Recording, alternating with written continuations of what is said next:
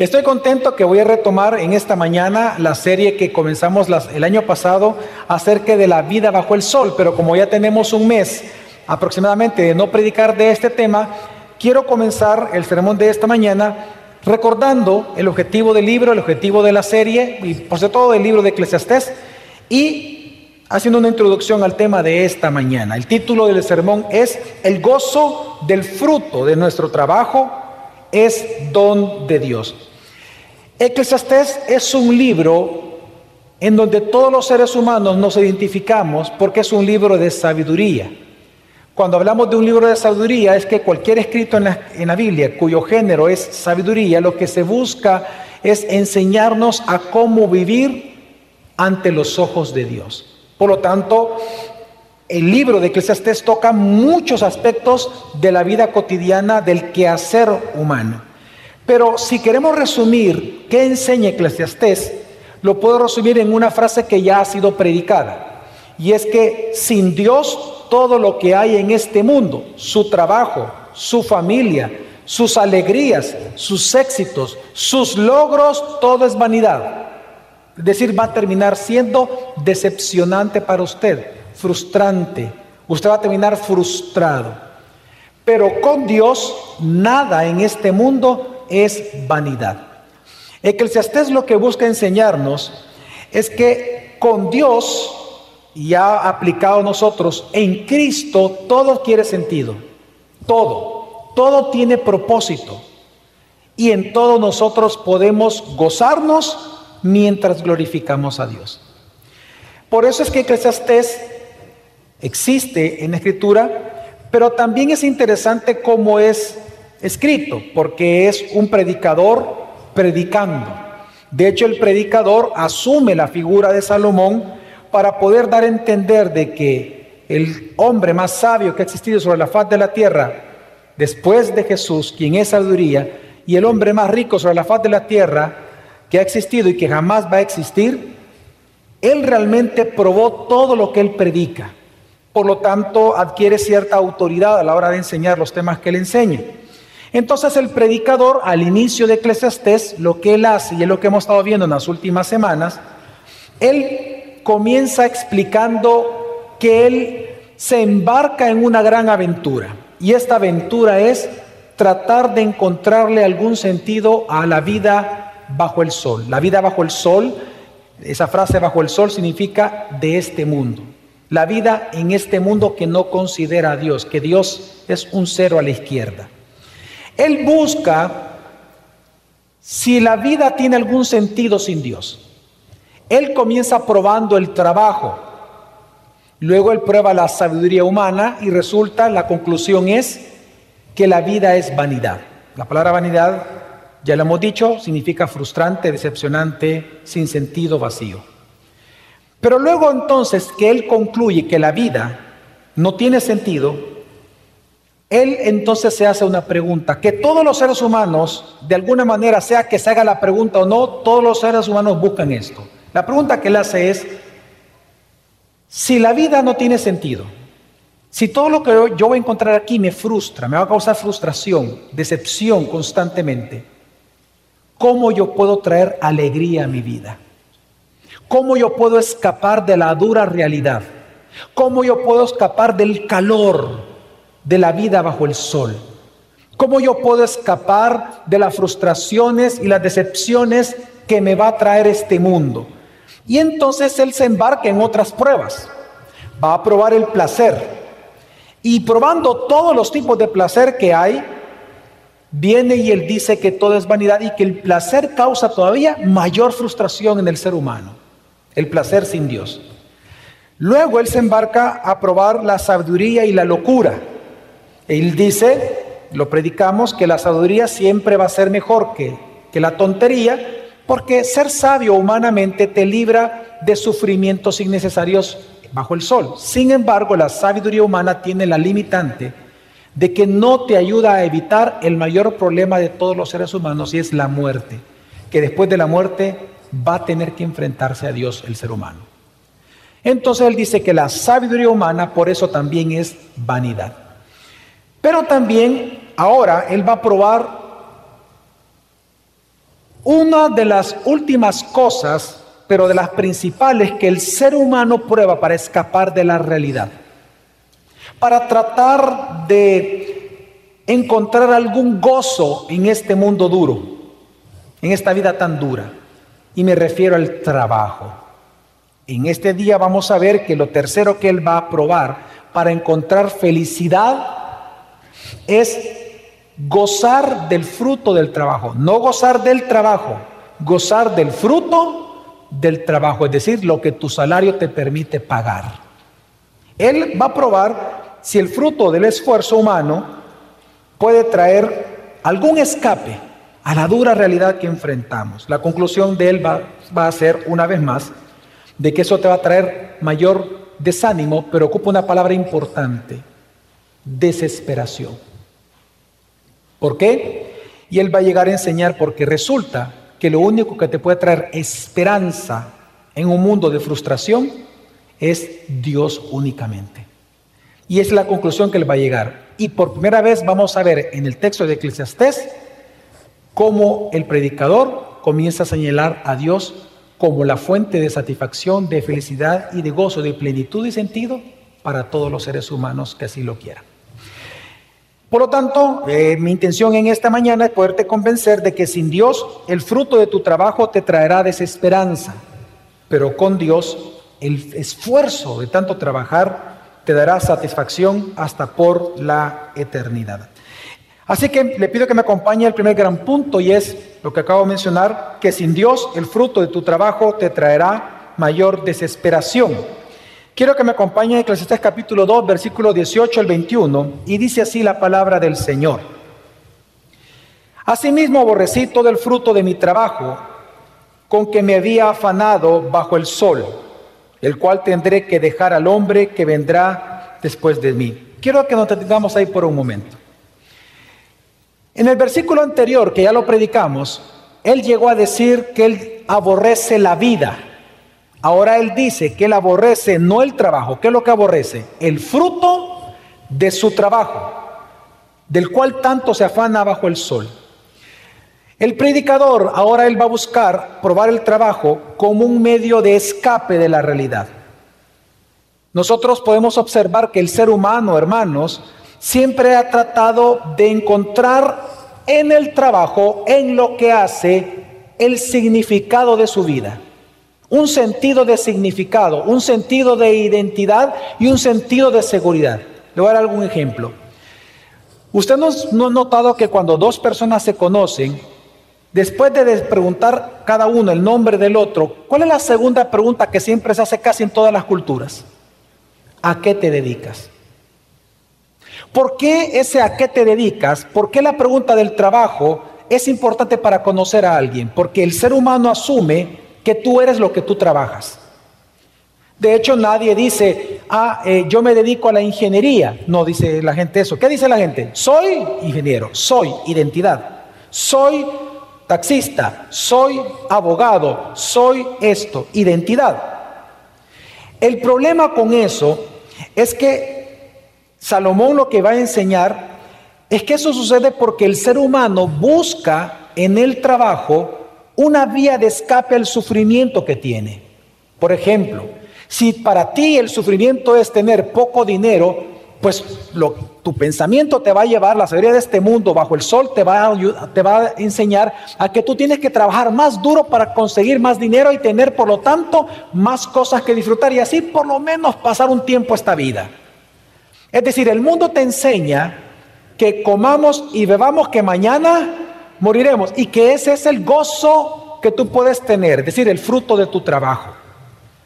Pero Salomón lo que va a enseñar es que eso produce mayor decepción en ti y te va a llevar incluso a la desesperanza y menciona dos razones. La primera la acabamos de leer. La primera razón por la cual el fruto de tu trabajo es ineficaz para traer alegría a tu vida, por más buenos frutos que tú tengas, es porque al final todo lo que tú logres acumular se lo vas a tener que entregar a alguien cuando tú mueras. Es decir, nada es eterno de lo que tú tengas. Todo es temporal. Vamos a leer una vez más lo que dice Salomón. Asimismo aborrecí todo el fruto de mi trabajo con que me había afanado bajo el sol, es decir, todo lo que él acumuló, y recordemos, está hablando el hombre que ha sido más rico sobre la faz de la tierra. Él llega a decir que todo lo que él acumuló lo aborreció. ¿Pero por qué? El cual tendré que dejar al hombre que vendrá después de mí. Y quién sabe si ese será sabio o necio. Sin embargo, Él tendrá dominio sobre todo el fruto de mi trabajo con que me afané obrando sabiamente bajo el sol. También eso es frustrante. Por tanto, me desesperé. Esa palabra significa perdí toda esperanza. Por tanto, me desesperé en gran manera por todo el fruto de mi trabajo con que me había afanado bajo el sol. Cuando hay un hombre que ha trabajado con sabiduría, con conocimiento y con destreza, es decir, legalmente, no con chanchullos, todo correctamente, no con corrupción, todo correcto. Cuando hay un hombre que ha trabajado con sabiduría, con conocimiento y con destreza, y da su hacienda al que no ha trabajado en ella, esto también es vanidad y dice lo siguiente, y un gran mal. Salomón, él califica de injusto el hecho de que tú tengas que trabajar y entregar solo a otro. Él califica de injusto que tú te esfuerces por hacer riquezas, pero que la riqueza la va a disfrutar otro, quien no las trabajó y no le importa generar más riquezas. Salomón lo que está enseñando es que el fruto del trabajo bajo el sol tiene un gran problema. Tiene dos. El primero de ellos lo estamos viendo. Que el verdadero beneficiario de todo tu esfuerzo será otro. Lo que está haciendo Salomón es haciendo una comparación. Aquellos que, que han trabajado con números, les gustan las matemáticas o que han escuchado de finanzas, van a entender este término. Salomón lo que está enseñando es que el retorno de tu inversión en tus horas trabajadas al final de tu vida va a ser cero. Porque nada te llevas. Entonces, ¿de qué sirvió tanto trabajar? ¿De qué tanto te sirvió acumular casas? No sé, buena ropa, buenos lugares de visita en, el tiempo de vacaciones. ¿De qué te sirvió? Si al final cuando tú mueras vas a tener que dejarle todas esas cosas que tanto te afanaste y que no tuviste el tiempo de disfrutarlas por tanto trabajar a otro que nunca trabajó. Y él califica eso como injusto. Por lo tanto, lo que él está diciendo que es injusto que trabajando sabiamente, pasando noches en desvelo, reuniones y angustias, con colitis, con, con, con todas las itis que te den, cuando tú mueras no vas a conservar nada de eso. Y quien reciba puede ser necio. Y Salomón lo sufrió. Si tú crees que en un año no se pueden perder grandes riquezas, tomar el ejemplo, uno de los más impactantes que hay en el mundo. Salomón, el ser humano más rico sobre la faz de la tierra, nadie más más rico como él va a haber. Y resulta que cuando él muere, le entrega el reino con doce tribus a su hijo. ¿Cuántos perdió? El rey de Judá, ¿cuánto perdió? Diez tribus perdió en un año. Y el reino se dividió y perdió grandes riquezas, dignidad. Porque un insensato recibió la herencia de Salomón. Y él llega a decir, eso es injusto. Qué dura es la vida. Y en segundo lugar, él dice que el fruto del trabajo también es insuficiente para ayudarte a, gozar de esta vida, porque el trabajo para conseguir ese fruto, para conseguir esas recompensas, el, el trabajo es duro todos los días. Qué cansado es trabajar.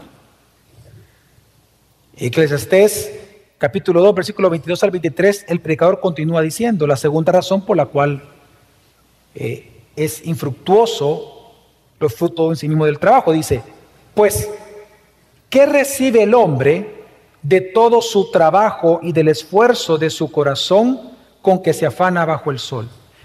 porque durante todos sus días su trabajo, su tarea es que dolorosa y penosa. Ni aún de noche descansa su corazón. También esto es vanidad. Todos los días su tarea es dolorosa. Esa palabra dolorosa significa angustiosa y la palabra pena significa irritación, enojo o molestia en hebreo. Lo que está diciendo aquí el, predicador es que la segunda razón por la cual el fruto de tu trabajo te, te traerá mayor desesperación es que para obtener una ganancia vas a tener que esforzarte muchísimo.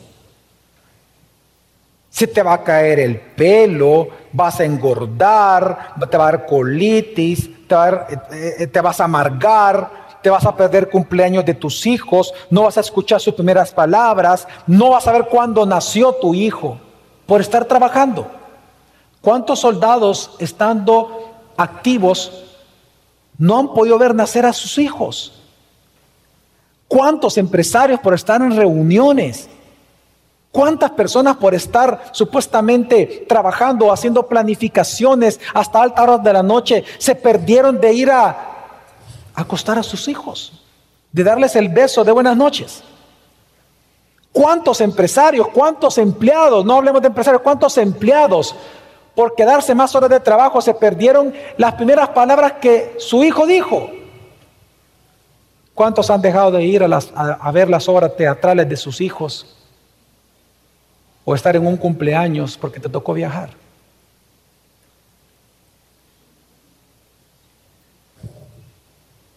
El trabajo es penoso, te trae amargura. Claro, el trabajo bajo el sol.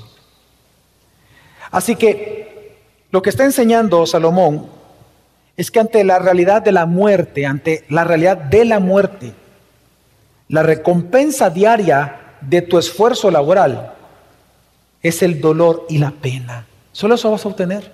Frustración. Ahí va a estar todo culpable al final de tu, de tu vida, en el hecho de muerte. Ahí vas a estar tú llorando. ¿Por qué no le dedicaste más tiempo a tus hijos? ¿Por qué no estuviste más tiempo con tu esposa? ¿Por qué no estuviste más tiempo con tu esposo?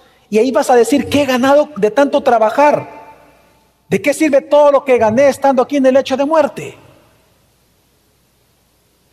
Y ahí tú vas a entender lo que está hablando Eclesiastés. Que el trabajo bajo el sol y el fruto, el disfrutar el fruto de tu trabajo, no es posible bajo el sol sin Dios. Solo te trae mayor desesperación.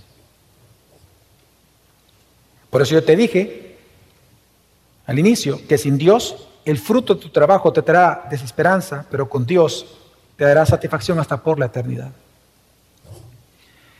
Pero el mensaje de Salomón no termina ahí, sino que, de hecho, si no fuera un mensaje fatalista, sino que lo que él va a enseñar ahora es que si bien el mundo, la recompensa, fíjate bien, porque el tema aquí es la recompensa, si, el tem, si la recompensa que te da el mundo te trae dolor e insatisfacción, él se hace una pregunta. ¿Hay otro tipo de recompensa que me pueda traer a mí alguna satisfacción de lo que yo he trabajado en este mundo? Y la respuesta es sí. Esa satisfacción se encuentra en Dios mismo. La respuesta de Salomón no es solamente lo que Dios te pueda dar, sino que Dios mismo. Y es que esto tiene mucho sentido. Porque veamos lo siguiente. El hecho de que el trabajo sea doloroso y que tú no puedas disfrutar con tranquilidad el fruto de tu trabajo, eso es así porque es parte de la maldición de Dios al hombre por su pecado. Si nosotros nos recordamos en la creación, en Génesis, se nos dice en la Biblia que Dios creó todas las cosas buenas y en gran manera. Y eso incluye el trabajo. Cuando Dios lleva a Adán, lo crea fuera del jardín y lo pone en el jardín para que lo labrara y lo cultivara, le puso trabajo. El trabajo no era un castigo para Adán, el trabajo era parte de las bendiciones de Dios. Pero cuando entra el pecado al mundo, Viene Dios y parte de las maldiciones que le da a Adán, ¿cuál es? Con el sudor de tu frente comerás todos los días de tu vida. En otras palabras, carga penosa y angustiosa será el trabajo para ti. La razón por la cual nosotros vemos que el trabajo bajo el sol es arduo, es difícil y pocas veces se disfruta, es porque es parte de la maldición. Pero eso también entonces conlleva una buena noticia, que si Dios es que el que maldijo al hombre a través del esfuerzo que iba a tener que hacer por encontrar algún sentido a su trabajo, sin lograrlo, el único que te puede librar de esa maldición también es Dios. La buena noticia es que en Jesucristo, hermano, cuando cuando él vino aquí a la tierra, mediante su obra redentora, a nosotros se nos libró de todas las maldiciones de la ley. Amén. Dice que toda esta acta que, era, que, decía todas las cosas contrarias a nosotros fue clavada en la cruz. Tus pecados fueron perdonados, pero también tú fuiste librado de la maldición de la ley. Significa que ahora tú no estás sujeto a la insatisfacción bajo el sol por tu trabajo, sino que ahora tú tienes la oportunidad no solamente de gozar lo que haces, sino en el nombre de Jesucristo y por Jesucristo gozar del fruto de tu trabajo para la gloria de Dios. Y esto es hermoso. Por eso es que aunque hoy nosotros sudamos trabajando, la buena noticia es que en Cristo, aún sudando, podemos encontrar contentamiento y satisfacción en el fruto de nuestro trabajo porque es parte de nuestra herencia como cristianos. Mira, hay un texto muy importante que explica bien esto que es Colosenses capítulo 3 versículo 23 al 24. Dice, y todo lo que hagáis, hacedlo de corazón como para el Señor y no para los hombres. Ahora, voy a tener por un momento. Lo primero que está enseñando aquí Pablo es que tu trabajo sí es importante para Dios. Ojo, tu trabajo es importante para Dios si lo ocupas como para Él.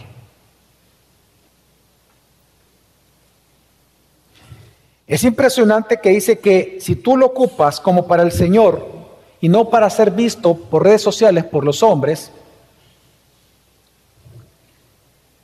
Versículo 24 dice que vas a obtener recompensa. ¿O qué es lo que te puede motivar a ti a hacerlo como para el Señor? Dice, sabiendo que del Señor recibiréis la recompensa de qué? De la herencia. Porque es a Cristo, al Señor, a quien servís. Y aquí viene una palabra importante. Cuando Él dice, es al Señor a quien servís, Él está diciendo que tu trabajo delante del Señor también es que es una posibilidad de servicio. Hermanos, vean todos para acá por un momento. Déjenme explicarles esto muy bien. El texto te está enseñando a ti que tu trabajo, no importa lo que tú hagas, de ti va a depender si eso es un trabajo según el mundo para ti o tú lo conviertes como un ministerio de adoración a Dios. Porque Él está diciendo, Él no dice, es a Cristo el Señor a quien tú trabajas. No, Él en vez de trabajo, que es lo que viene hablando, lo cambia a una palabra que los cristianos conocemos muy bien. Es a Cristo al Señor a quien servís. En otras palabras, tu trabajo lo puedes convertir en un ministerio de servicio, de adoración a Dios. ¿De qué va a depender? Del motivo de tu corazón. Si tú trabajas solamente para ti, para tú ganar más likes, para tú ganar más dinero, para tú ganar más fruto de tu trabajo, tú trabajas para el mundo. Pero si tú trabajas para Dios, lo que hagas es adoración a Dios. Y esto es hermoso, porque esto es lo que la reforma recuperó.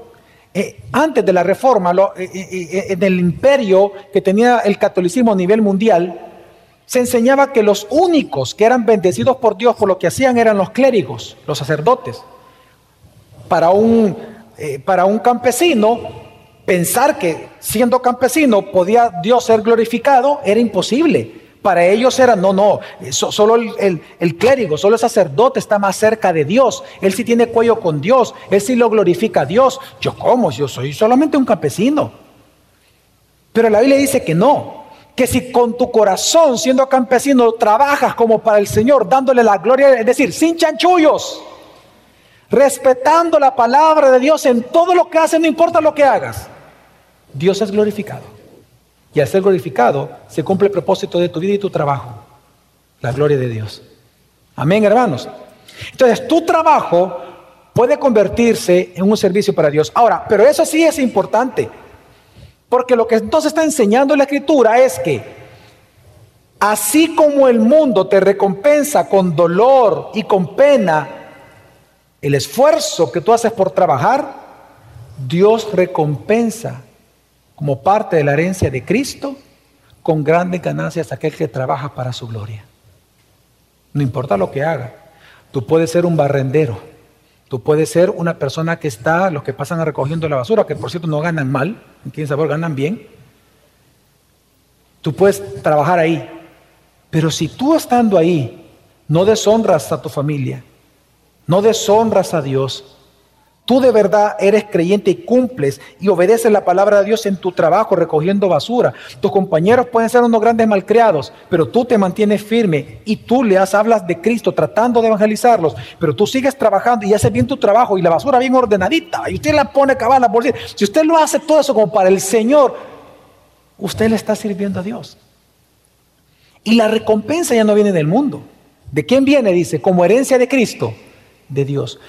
Lo que está enseñando este texto es que parte de la herencia de Cristo, así como hay vida eterna, parte de la herencia de Cristo, hermano, es que recibas recompensa por tu trabajo cuando tu trabajo lo haces para Dios. Y esa es una gran noticia, ¿o no, hermanos? ¿Cuál es esa recompensa? La recompensa es satisfacción. La recompensa es sosiego la recompensa es paz. Y es que la recompensa es parte de la herencia. Por eso es que para nosotros los cristianos el trabajo no es un lugar donde tú y encontramos identidad o donde encontramos seguridad. Porque ese es otro punto importante, ¿no? Un sentido de seguridad que busca el ser humano, ¿verdad? Como dijo el gran poeta griego eh, Eurípides, él dijo, mucho esfuerzo mucha prosperidad. Lo que decían nuestros padres, ¿verdad? Trabaja duro y vas a ser próspero. Trabaja duro y vas a conseguir lo que querrás. Esa es, parte de la falsa seguridad que el mundo te promete. Porque Dios te está diciendo una cosa, Dios te está diciendo lo siguiente. La recompensa de tu trabajo, lo que sí puedes disfrutar en este mundo y hasta la eternidad de lo que tú trabajes, es una herencia. No es, no es, un, no es un premio por tu esfuerzo, no es un logro tuyo, es parte de la herencia en Cristo. Por eso es que para nosotros los cristianos el lugar de trabajo no es un lugar donde encontramos identidad, seguridad, no, sino que es un lugar donde tú y yo podemos glorificar a Dios haciendo las cosas como para Él, bajo sus propios términos, bajo sus propias reglas. Vamos a honrar a Dios sí o sí en el trabajo. ¿Cómo? Siendo cristianos. No participando de corrupción, no mintiendo, no exagerando, siendo correctos. No es que tú vas a hacer de tu trabajo una iglesia, no, para eso están las iglesias. Pero tienes que trabajar para la gloria de Dios en tu lugar. Y en eso obtienes recompensa de parte de Dios. Ahora, ¿cuáles son esas recompensas? Veamos ya en palabras del predicador esto mismo cómo él lo enseña. Dice el versículo 24 y 25 de Eclesiastés capítulo 2. Dice, nada hay mejor para el hombre que comer y beber y decirse que su trabajo es bueno. Detengamos para ir por un momento. Dice, nada hay mejor para el hombre que trabaja que comer y beber lo que su salario le puede comprar. Y dice, y decirse mientras come y bebe, que su trabajo es que bueno. ¿Sabe dónde viene la satisfacción? No de la cantidad de bienes que tú tengas, ni del valor de tus bienes. La satisfacción de lo que tu trabajo te entrega viene de Dios. Mira, por cierto, tú puedes decir eso cuando tú estás en tu casa, tú puedes llegar a decir, ahí, a conciencia, delante, delante de tus hijos, delante de tu esposa, tú puedes llegar a decir, lo que hago es bueno. ¿Saben ustedes, hijos, que lo que hago es bueno ante los ojos de Dios? ¿Tú puedes llegar a decir eso? Porque el calificativo de bueno no es en base al mundo. ¿Quién es el único que puede calificar algo como bueno? Dios. Fíjate qué es lo que está enseñando aquí Salomón. Salomón está enseñando que una gracia de Dios de los cristianos es que ellos pueden decir, este día glorifique al Señor. Sean ustedes hijos que lo que yo hago es bueno para Dios. Los que se dedican, por ejemplo, a la medicina, los que son abogados pueden decir eso, que tu trabajo es bueno ante los ojos de Dios, lo que tú haces cuando nadie te ve. ¿Un político puede llegar a decir eso la política? Cuando nadie te ve. Esa satisfacción, ¿saben quién es el único que te le permite tener? Dios. Por eso, mira lo que dice después. Esto también yo he visto que es de quién? De la mano de Dios. ¿Sabe? El, predicador lo que está enseñando es que la satisfacción de lo que tu trabajo te otorga no viene de ti, ni del valor de las cosas, viene de Dios. Si Dios quiere, disfruta lo que tienes. Si Dios quiere, no vas a disfrutar aún teniéndolo todo. Por eso dice el 25, porque ¿quién comerá y quién se alegrará sin Él? Es decir, sin Dios. ¿Hay acaso un ser humano que puede estar satisfecho con lo que tiene sin Dios? Nadie. Es que eh, la, la enseñanza del pecador es impresionante, es enorme. Él está enseñando que no es lo mismo diversión que felicidad. Tú te puedes divertir, un juguete nuevo, te regalaron un Lego de Star Wars y tú comenzaste a armarlo y chivo y qué bueno, excelente, un nuevo celular o un nuevo carro o un PlayStation o lo que sea, un, no sé, una bicicleta, un nuevo hobby y tú te puedes divertir por horas, pero significa que tú eres feliz. La felicidad es un don de Dios. El poder gozar de lo mucho o poco que tú tengas es un don de Dios. Hermanos, ¿cuántos de ustedes han podido darle mejores cosas? Siendo sincero, eh, levanten la mano. ¿Cuántos de ustedes han podido darle a sus hijos mejores cosas de las que usted disfrutó de pequeño? Levante la mano, los que han podido darle a sus hijos mejores cosas de las que usted disfrutó cuando estaba pequeño. Ok. ¿Cuántos de ustedes, por ejemplo, aquí anduvieron zapatos con un hoyo abajo porque no había, porque tu papá no te podía comprar otros pares de zapatos? Levante la mano. Ah, ok. ¿Por qué mencionó esto? Yo fui infeliz por eso. En Cristo no. Tú puedes tener el peor de los zapatos o puedes andar descalzo, pero en Cristo tú vas a tener contentamiento, satisfacción. Claro que te va a doler eso, para tener contentamiento. Versus aquel que puede tener una casa llena de zapatos, pero sin Cristo, él va a ser amargado. Y ni siquiera eso va a ser suficiente, va a querer otras cosas más. Y nunca está contento con lo que tiene. Lo que Salomón está enseñando es que el gozo del fruto de tu trabajo es un don, es un regalo de Dios. No es lo mismo felicidad que placer. O al revés, placer que felicidad. No es lo mismo tranquilidad que te puede dar cinco días de descanso en un hotel de montaña, por ejemplo, allá en, en los Pirineos. Cinco días de descanso, panza arriba, qué rico. No es lo mismo tranquilidad que paz delante del Señor. Tú puedes trabajar todo el tiempo y esforzarte tener pocas vacaciones, pero puedes tener todo eso en paz delante de Dios. Amén, hermanos. Entonces, lo que Él está enseñando es que toda clase de placer en la tierra, hermano, nunca te olvides, es un don de Dios. Es un regalo de Dios. Siempre es un regalo. El disfrutar una hora de, de, no sé, de juego, una, una hora, es un regalo de Dios. Entonces ocúpalo como para Él.